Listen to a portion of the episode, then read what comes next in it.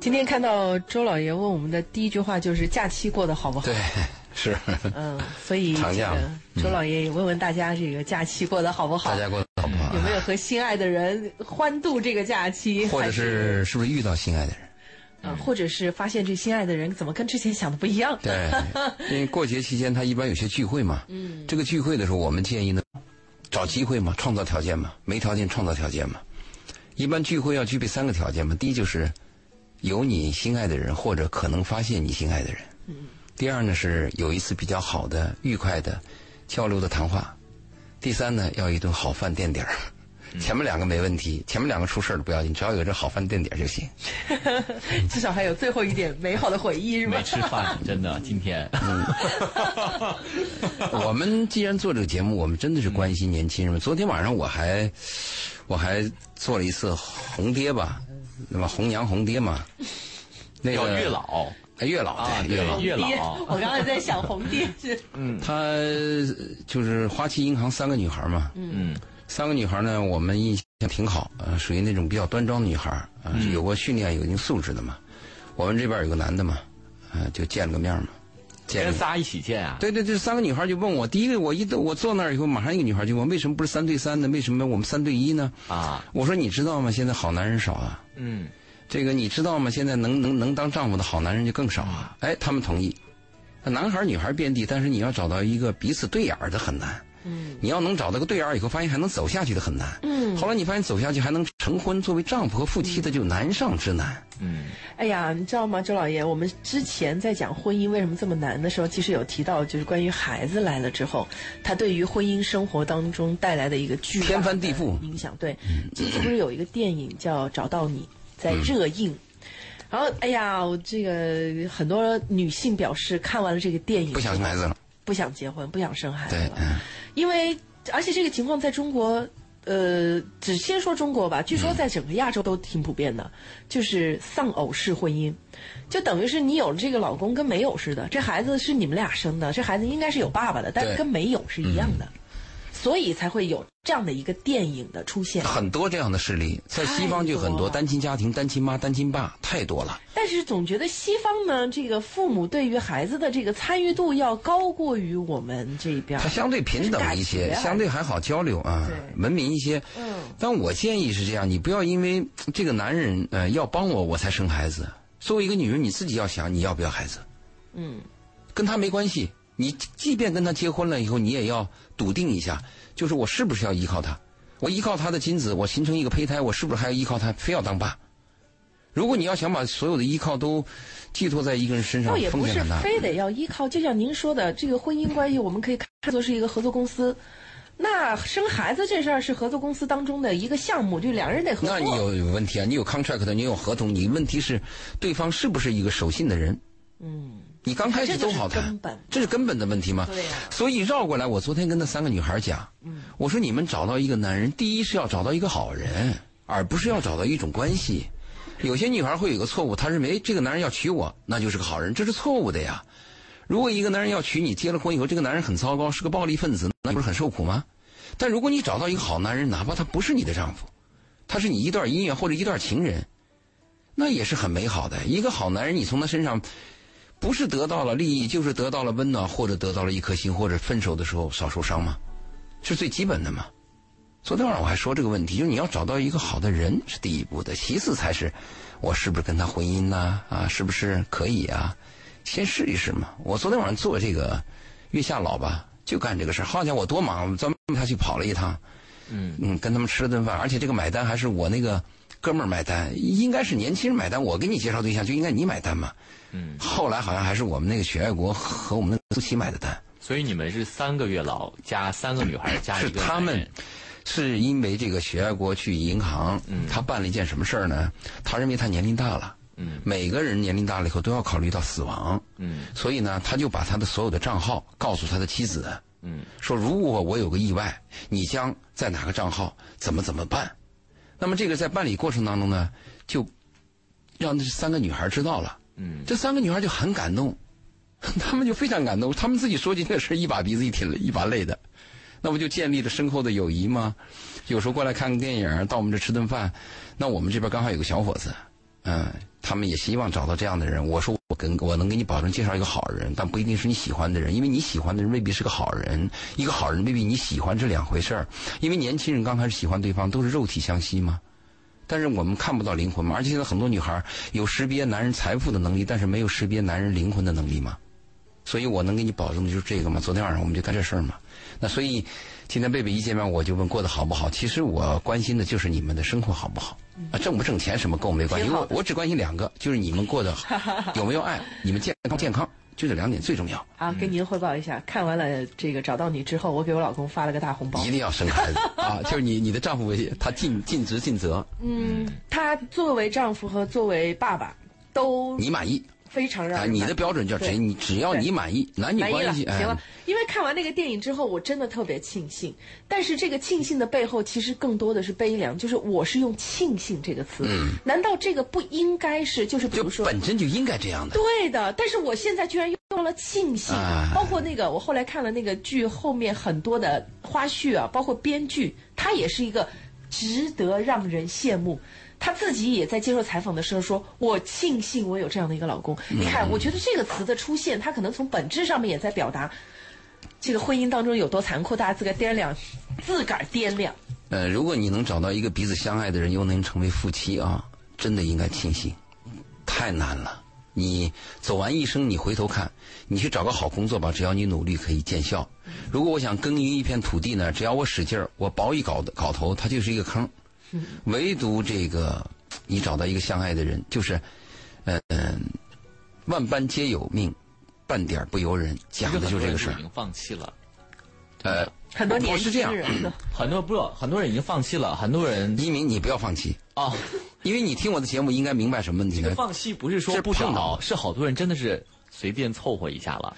到了一定年龄啊，也不要随便凑合。你给你自己定一个期限嘛。上次我们就说过嘛。你比如你现在身边有四五个女的，你认为哪个是老老大、老二、老三？你排一下，对不对？当你还没定的时候，老大已经走人了。而且好多人进入了婚姻之后啊，发现对方不是那么回事呢，也就只能凑合了。就真的好多人对婚姻啊，或个性问题嘛，真的没有什么期待值了。我发现，就是美满的婚姻和爱情都是非常难的，没爱的。嗯，咱们今天在这个讲这个节目，说着说着就老了。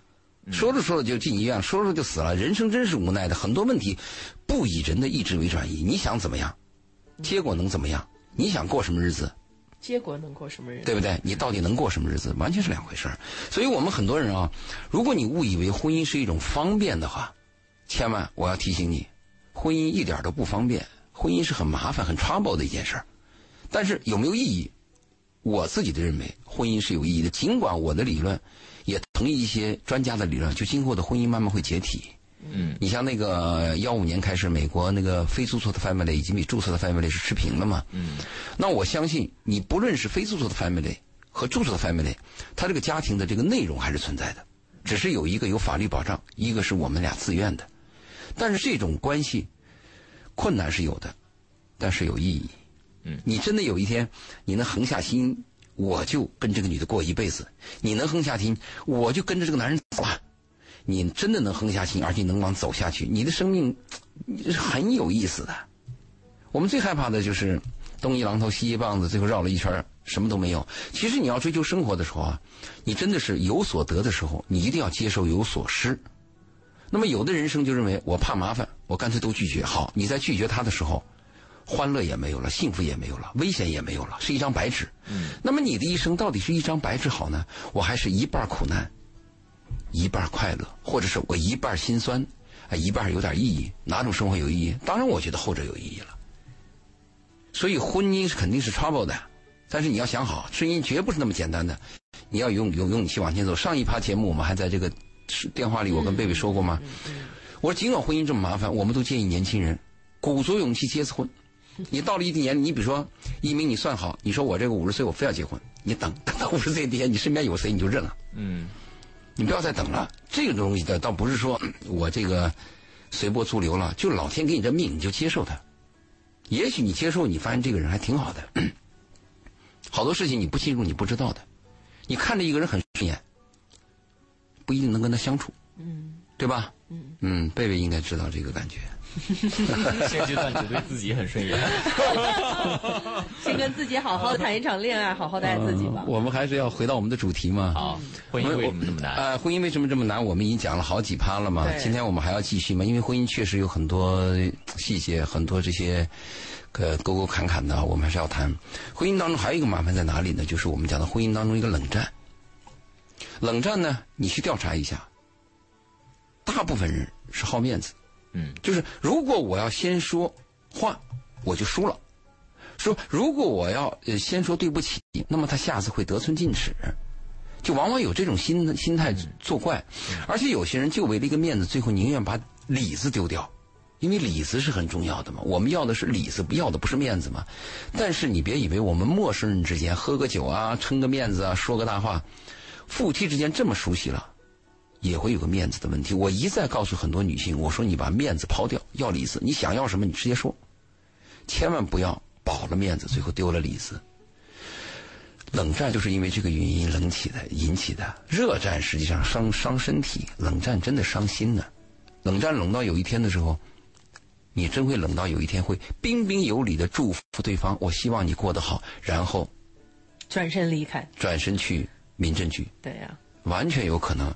所以我说，这个婚姻当中呢，我们应该是注意啊，就是自己做错了就要道歉，就要 sorry。我跟我那哥们儿许爱国说过，我曾经给他说提过一个问题，我说我我如果做错了，我我把我自己爱的人给受伤了，我应该怎么办？他说你应该道歉啊。哎，我说你说的对啊。我说我道歉以后，他不依不饶，因为有些人逮住你的短处以后，不停的就是将你。我说那怎么办？许爱国是心理专家嘛，心理医生嘛，那那著名的。那我哥们儿嘛，我就问他，我说那该怎么办？他说继续道歉。我说他还没完没了，就是隔隔三差五再来怎么办？我说再道歉。后来我想这话对了，确实应该这个样子。谁让你自己惹人家？有本事你别惹呀。他说的对，因为我们很多人道歉，道完道完歉以后会说一句什么话？我已经道过歉了，你怎么没完没了？嗯反而把矛盾又点燃了。是，其实道歉有两个最重要的内容，第一个内容就要明确的给对方表达我做错了，这是我的错，这是第一点。其实第二点最重要，第二点就是要抚慰对方受伤的心。你不管采用什么方法，对方不满意就等于你这个道歉失败的。但是很多夫妻之间还有朋友之间呀，都会说一句话：我已经道过歉，你怎么还没完没了的？其实你做错了，你就要道歉，你也别嫌你不要嫌别人叨叨。所以我就建议我们很多夫妻啊，在这个冷战的过程当中想好，为什么我说夫妻之间要有约法三章啊？这个丈夫吵架不能睡沙发，女人吵架不能回娘家。我们三天之内必须要有一个人说先说话，如果这次我先说话，下次一定是你。这个我们说不是 family 是 company，就这个意思嘛。如果你把它当成一个 company 经营啊，估计比 family 要好。嗯是这个合伙人的状态，合伙人有规则嘛，他有规则有边界嘛。对你感情用事呢没有边界的嘛，而且感情用事往往是切权力介入，是会伤害伤害到自以为是嘛，拿自己脑袋想别人问题嘛。周老爷刚刚讲到的那个例子哈，我在想，嗯，哪个例子？就是道歉，不停的道歉，对再道歉。就要道歉。我有一个问题，就是我们一方面在，就是这个事情是我做错了，我给你道歉了，我下次还说，对，下次还继续道歉。我也有情绪哎，我已经做错了，这个事情我有内疚你还。没完没了吗？我跟你道歉了，我嗯已经是鼓足了勇气，你当时都已经接受了，好，你又来没完没了，对不起，我真的有情绪。你想干嘛啊？你到底我想干嘛？会觉得你真的是不是不是你想干嘛？就是你想将我你把我放在什么位置？啊？我我知道我做错了，我对你充满了内疚，我诚心诚意的跟你道歉，你当时也接受了，完了之后你又来，那请问我在你心里是什么位置？好，你这个问题我们讨论过，因为这个问题啊，可能是有一个第一个原因，嗯，就这件事可能是对他伤的特别深。就是对对方上对对，因为有所以他会些人不停的讲对，你可能认为这是一根白菜，但是在他眼里边那可能是金条，对，这这 这个人认识是不同的，这是第一点吧。第二点呢，你说你已经掏心掏肺了吧？可能你那个掏心掏肺的方法呢，对方没有 get 到，对，没有 get 到，这是一个问题，是不是？第三个问题呢，就这个人呢，有点得理不让人，那是他的问题了。但是我们做这个节目的时候，我们要怎么说呢？我们先说两方嘛。你比如说我做错的一方怎么办呢？我要承受对方对我无穷的指责，应该是这样子的吧？那么我呢，作为受害方，就是你应该向我道歉的，我应该怎么做呢？我应该说适可而止，对吧？差不多就行了。那这样的话，夫妻关系就比较好。我们在做这个调解的时候啊，贝贝，我们如果按你的方法去说的话，可能会引起战争。你比如说，一个女人说：“你看，我已经做错了，我丈夫老说我。”我说：“对呀，他怎么没完没了啊？你那那就吵起来了。那我们只能跟他讲什么呢？你做错了，你就应该接受别人的指责和持续指责。那翻过来见到丈夫，我们应该怎么讲呢？你应该适可而止嘛。这个事情已经过去，你没完了，你想干嘛嘛？这个话分两头说，这样可能比较合适一些。所以我们今天做这个节目的时候，我们希望夫妻都能听到我们的节目。嗯关于冷战这个事情呢，你也冷过，这个 男女朋友也会冷。这个冷战这个事情啊，还要分还有一种特殊情况啊，嗯把这个特殊情况分一下。就冷战，就有一种人，他就喜欢冷战，动不动就跟你冷战。他受点委屈，他就喜欢冷战。欠热啊，他冷战的方，他冷战的目的不是说你要跟我道歉，他冷战的目的是看你有多珍惜我是这种测试啊！测试啊，这种测试。而而且呢，他认为如果冷战这一关你没有过，那咱就拜拜。啊啊。那就拜拜呗。，对，就这种情况。那这个测试是这样啊，这个测试如果是真有目的测试的，它不是情绪化的，它有一定算计的，就在它的这个运筹帷幄之间的，作为一个方法和处理问题的结构和技巧，可以。我们首先承认可是，因为你在恋爱期间不就是在了解和探索对方吗？要试探对方，要摸着石头过河的嘛。嗯但是我们后面要跟你讲，有没有风险你要注意。嗯是不是？嗯，就是你这个冷冷到什么程度？你比如冷到三天，别人还不理你，怎么办？你你要注意。嗯，我的建议是这样：你即便是测试他，你应该去找他；你即便是分手，也要去找他。嗯，因为这里边可能会有误解，也许你一问不是那么回事儿呢，你把一个很好的姻缘机会错过了呢。嗯，有万分之一的可能吧。嗯，概率上来讲，小事件趋于零不等于零吧，它存在吧。所以我的建议是，你可以用技巧，但是有风险。同时，在收尾的时候要注意方法。嗯，经常我们会认为百分之百的一个问题，最后我们一接触又发现，哎呦，我很愚蠢，哎呦，我委屈了对方，应该是我我我我做错了，所以这个我要提醒。嗯，呃，试探我同意啊，因为我同意啊，但是有些试探比较俗。另外，我建议不要试探人性的底线。有些女孩不是找个女朋友去试试她男朋友会不会被勾引，这都失败的。你勾引一个成功一个，对，还有人有些人他他深陷于冷战这个思维当中，啊这毛病他习惯你知道吗？他深陷冷战思维当中，对，所以他其实关于冷战这个问题真的非常普遍，因为其实不光不光男女朋友了，就是哪怕你是好身边的好朋友也会啊。母父母子女之间，甚至对可能会有冷战的。呃，还有一个啊，冷战它有一个，我们还讲到一个就是什么呢？就是绝对冷战和相对冷战。嗯绝对冷战就是彻底断绝来往，嗯，就是信息也没有，什么都没有。相对冷战是什么呀？我对你有意见，但是送碗饭，说句话还有，只是我的那个情绪和那个脸色比较难看。我建议用相对冷战，不要用绝对冷战。嗯给对方机会，任何时候都要给爱你的人留一扇回家的门。真是这样，你不要把对方逼急了。嗯，你你你以为你不喜欢你你你你讨厌他，你讨厌这个人背后有人追呢。特别是在你那个男女朋友关系比较微妙的时候，他也许就在两个当中选择呢。好家伙，这个女人这么冷，那个女的就会会来事儿，那就不一样。所以我们要什么样的女人呢？我我们在前几趴讲过嘛，有一种女人是可以避免问题的，她非常严谨，但是一出问题就炸了。还有一种问题大大咧咧，但这种女人她会处理问题，她会解决问题。我把你惹了吧，哎，我会把你勾回来。我们一般相处好的要第二种女人。第二种女人就是因为生活不断的出事嘛，我不断的出事，我不断的把你勾回来。那有人吵了一辈子，不就这样子吗？嗯。所以我们家冷战的时候，嗯，还是提醒大家注意，它是婚姻当中一个比较难的事儿，嗯而且真的是冷战走向离婚的可能也很大。好，这个我们也欢迎大家来和我们进行这个直接的沟通和交流啊。嗯对其实我们每次周老爷来的时候，我们所有就是我们节目平台的所有的沟通渠道都是打开的，热线也好，微信公众平台也好，啊，我们都欢迎大家来和我们嗯说一说你的这个如果您的困惑。家庭啊或者爱情啊，有一些婚姻啊，有一些这个困扰的话，您可以通过，呃首先是我们的电话啊，八八三幺零八九八八八三幺零八九八，您可以直接拨打电话进来诉说您的问题。同时也欢迎您通过我们的微信公众号“文化很有料”啊，材料的料，料理的料。您在关注了“文化很有料”之后呢，直接把您的问题发送到我们的公众号里头。嗯我们先进一段广告，广告之后再回来。嗯，不要走开。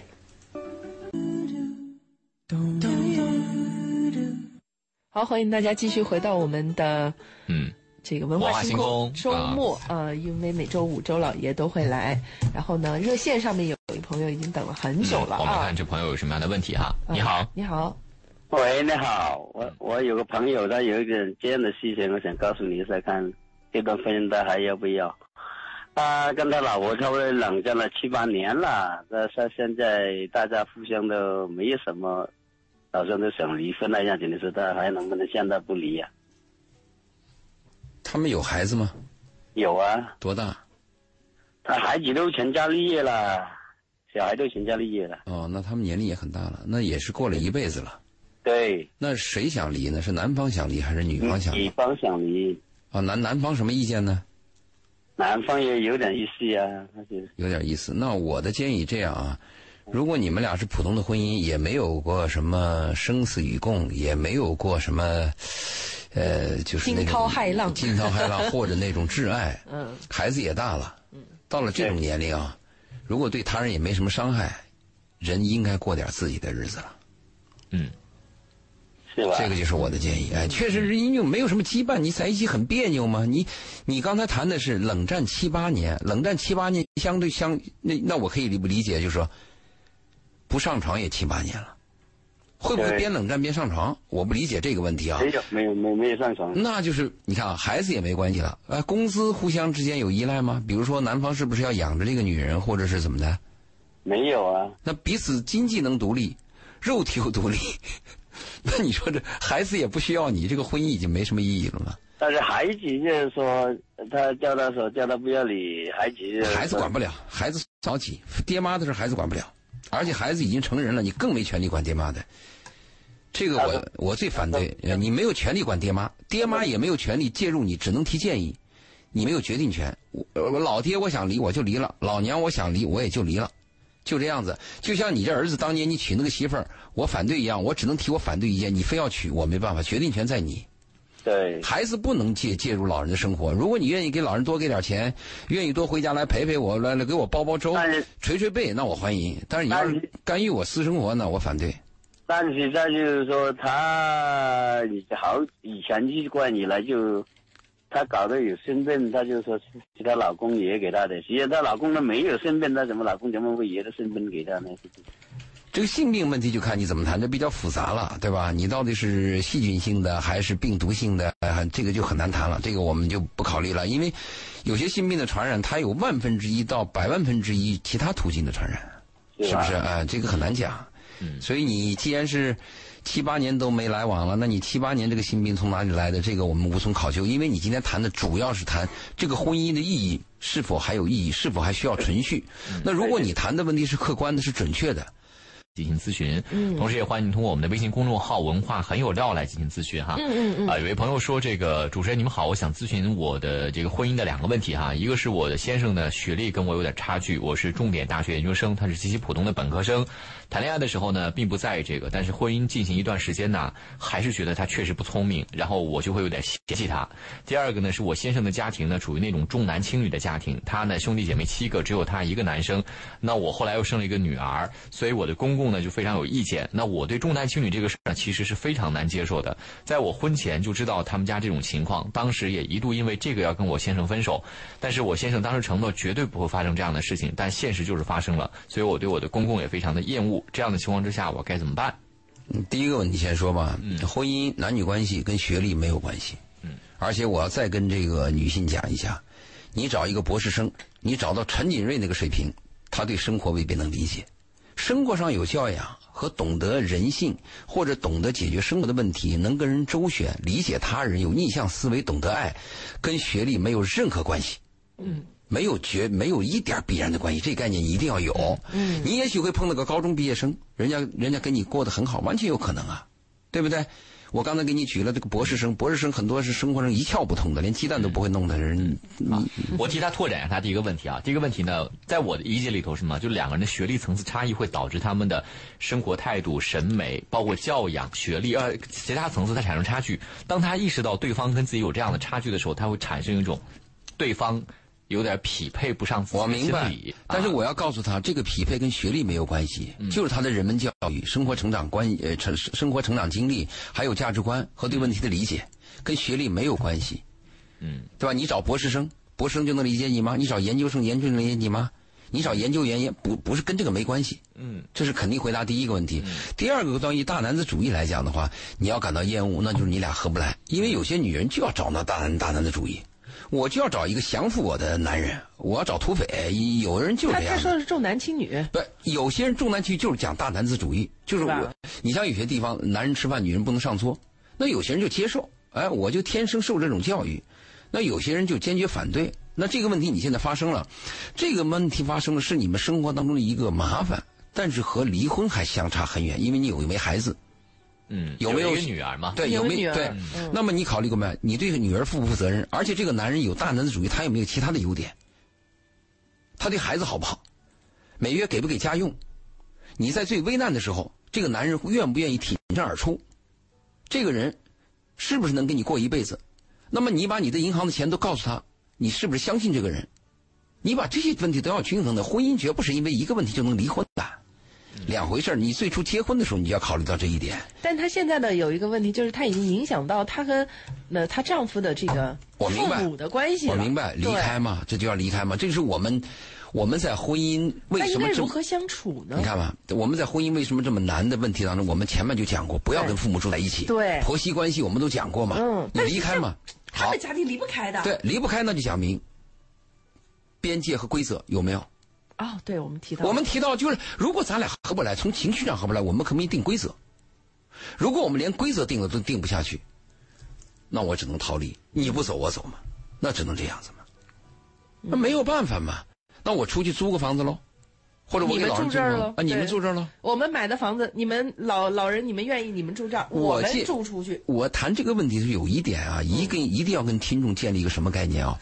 婚姻绝不是一步达成的，婚姻也绝不是一步就退了就离婚的，绝不是的。生活当中很多问题是，哎，琢磨琢磨进半步，哎呀，是是熬不住，熬不住退半步，是这样一步步退下来的，跟离婚没关系。所以他第一个问题我也回答了，第二问题也回答了，嗯，没错希望能够对他有所帮助哈。嗯，好，比比他麻烦的婚姻有的是，人家照样也过下去了，对不对？对，还有一个问题，呃，我觉得你可能我也没有太明白哈，我就复述一下他的问题哈。他说这个。我认识一个朋友呢，因为是异地哈，这个在线上确认了男女朋友的关系，一直什么都没有发生，也没有碰过手。然后呢，但是呢，这个在呃之前呢，经常给他发微信，他也不回，而且就是确认了关系之后也会有这样的情况。两个人为这个事儿呢还经常吵架哈，我觉得很不爽，那对方也觉得很无辜。然后呢，这个最后呢，我就我们就决定中断关系哈，大概有两年时间一直没有联系。他既然这样问呢，肯定是他觉得他对他的前男友还有余情未了。谈不到前男友。第二个，他是觉得他当时的选择该不该，对不对？他不是前他第二个问题也糊涂，第一个也糊涂啊第一他不是前男友，嗯，就我就是这个关系根本没有建立。对你网上来往啊连连连连指头缝都没动过的，你这叫什么前男友啊？嗯。第二个说，他该不该？你注意啊，这个东西不是你该不该，是人家把你 pass 了，嗯你活该。嗯。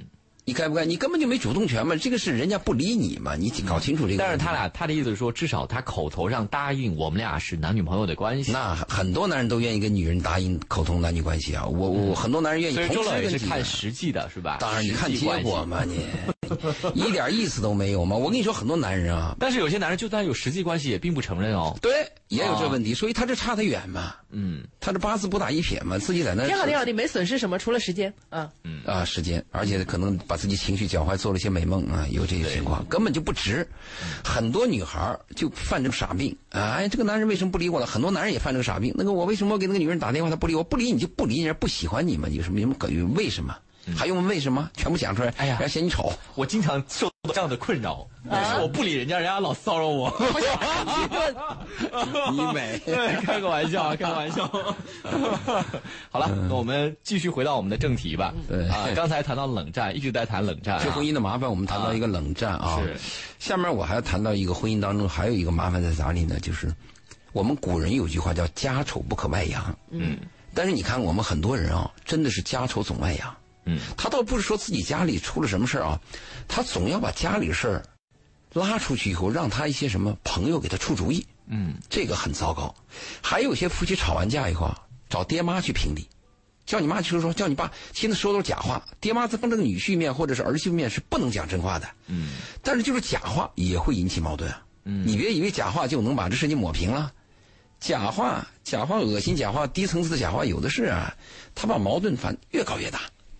嗯，所以这个家丑不可外扬，老人讲这个古训啊是有道理的。夫妻两人之间的事儿，就是你们俩人自自己的事儿。我曾经说过，人生有两件事是别人没办法介入的，一个就是你私人感情，第二就是你的健康。你看很多闺蜜嘛，她们离婚了，呃，这个分手了以后，会会会跟女朋友去讲自己多么多么痛苦。你看那个旁边女朋友在那点头，你别看她点头，她什么都听不懂，她在那应付你呢嘛。你的喜怒哀乐只有你自己知道，所以我建议女孩啊，有有有一个好的男朋友的时候，不要去晒幸福，因为你晒的那个幸福我也看不懂。呃，你有时候呢，如果人家是个单身，你晒的话，把人晒的还挺挺尴尬的。然后你悲伤了干嘛？你悲伤也不要跟别人讲，你的悲伤就是你自己的，你活该，就是你自己的事儿，没没有人逼你找他。你跟张三李四王麻子谈这个事干嘛？说第一件事儿就是你的私人感情是别人无法介入；第二就是你的健康。等你有一天生病了，朋友说给你送个鲜花，给你送顿饭，解决问题吗？对不对？你的癌症晚期，那么那个基因都都都都变了，那个癌细胞疯狂生长，疯生长期，什么用都没了。所以两件事是别人没办法介入的，一个就是私人感情，一个就是这个，嗯，我们谈的就是健康问题。所以家丑不可外扬。真的是有道理的，嗯，就你自己事儿就自己事儿，嗯，也存在一种情况，就是呃，可能两个人的矛盾到已经互相之间调解不了了，他这时候只能想到说对方的闺蜜，或者是有谁能帮我出出主意，对，就是文化星空。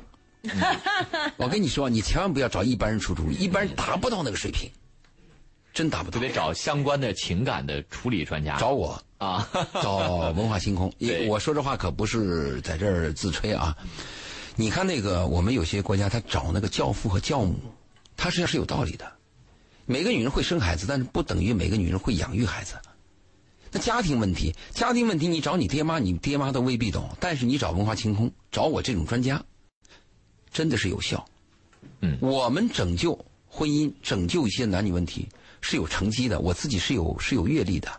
我的墓志铭啊，我的墓志铭都写好了。嗯，我的一生我不在乎有多少人反感我。嗯，我只在乎我救了多少人。嗯，好，就这儿也说一下，大家如果有这个情感方面的问题哈，在节目之后，如果想联系到周老爷的话，嗯，也可以在我们的微信当中呢搜索“文化很有料”，文化很有料。您在关注之后啊，回复周老爷啊，周就是这个我们姓氏的周。啊，老爷呢就是老师，老师的老，爷爷的爷啊，周老爷就会弹出周老爷的个人微信。当然，你要在添加这个他的微信的时候，要说您是文化听众的，对，否则我不加。文化星空的听众啊，这个我我我我我我就是因为你要是文化星星空的听众，我愿意给你加一下，来往一下。否则陌生人的话，你都不知道干嘛的。对，但咱们是说告诉给大家，所有听到的朋友知道哈，以后找周老爷。但是呢，嗯，要么就是听到周老爷之前。我我不知道找谁嘛，对你说的对，就人的本能呢，想找自己最亲近的人、最信任的人去倾诉一下。是，倾诉有两个目的，第一个目的就是要让对方支持他。你看我做的是对的吧？他做的是错吧？对不对？第二个目的就想把自己的委屈啊找一个发泄口，嗯，去诉说一下。嗯，往往心里有病的人呢，他只要能说出去的话，基本上就好了一半。嗯，他是这样，但是你切记啊，这个说出去的那个受听的者，这个人也许会给你出馊主意。嗯，你注意啊，很多女孩在说自自己丈夫的时候，有些妻子在说自己丈夫，她只说自己丈夫的差，她说到什么程度啊？她说到她的闺蜜和她女朋友异口同声的说跟她离，嗯，真这样子的。但是呢，你等这个这几个她的女朋友有一天见了她丈夫以后，再听她丈夫一叙述，你发现她这个女朋友有问题。我做婚姻咨询也有这感觉，你听一个女人讲她男人说这也不是那也不是，你就觉得那人那个男人是个混混账，但是你再听那个男人来，你谈谈，你发现这女人不是东西，所以是有风险的，因为一个人他能很客观的描述自己的情感是很难的。你你活一辈子，你哪一件事你能客观的描述自己的情感？嗯，你除了对阿拉伯数字你可以去客观描写，它一就是一，二就是二。你谈今天天气好，你那个好和我那个好感觉程度一样吗？嗯，差距太大了。嗯，所以我就建议啊，我们在幸福的时候啊，不要晒。嗯，哎，孤独的享受。等你悲伤的时候，也不要倾诉，孤独的承受。啊，实在要找人倾诉，注意，你在事情没有发生之前，你就要预计一个高人，就这个人，哎，他这个对生活是有见地的，哎，我对他挺佩服的。我想好，一天我有什么问题的话，我会请教他。嗯你像昨天晚上，我做这个月下老，我跟那三个女孩临走的时候，我说你要听我们的节目，要听《挖星空》。嗯，他说我们现在正是需要的时候。我说你错了，我说你一辈子都需要。他说是吗？我说你当然，你现在结婚了吗？对不对？结婚以后，你婚姻当中有没有 trouble？对不对？有一天有没有要不要离婚？离婚的时候有有没有孩子问题、赡赡赡养费的问题？你都要思考的嘛。嗯，所以这个婚姻的问题、生活的问题是一辈子的问题，但是往往被我们忽视了。我们就认为上大学我们要背大书包，我们要学知识，但是你知道吧？婚姻课没人讲，就我们文化星空在讲这堂课。嗯，好啊，有些朋友也发来了其他的这个留言，但是我们也没有时间跟大家去交流了哈。大家呢可以在线下的时候，在节目之后添加周老爷的个人微信，您可以在微信当中搜索“文化很有料”这个公众号，文化很有料，然后回复。周老爷啊，老是老师的老啊，不是老爷的老啊，是周老爷，然后就会弹出他的个人微信。然后呢，您在添加的时候一定要说自己是文化星空的听众。没错，那就可以在线下大家更多的交流。等周老爷来上节目呢，大家也记好了，是在每周五每个礼拜晚上。五跟大家见面。对，在文化星空当中跟大家来聊一聊生活，聊一聊婚姻，聊一聊大方，就是很多东西都可以聊了对，。是。下次下周我们再见再见，拜拜拜拜。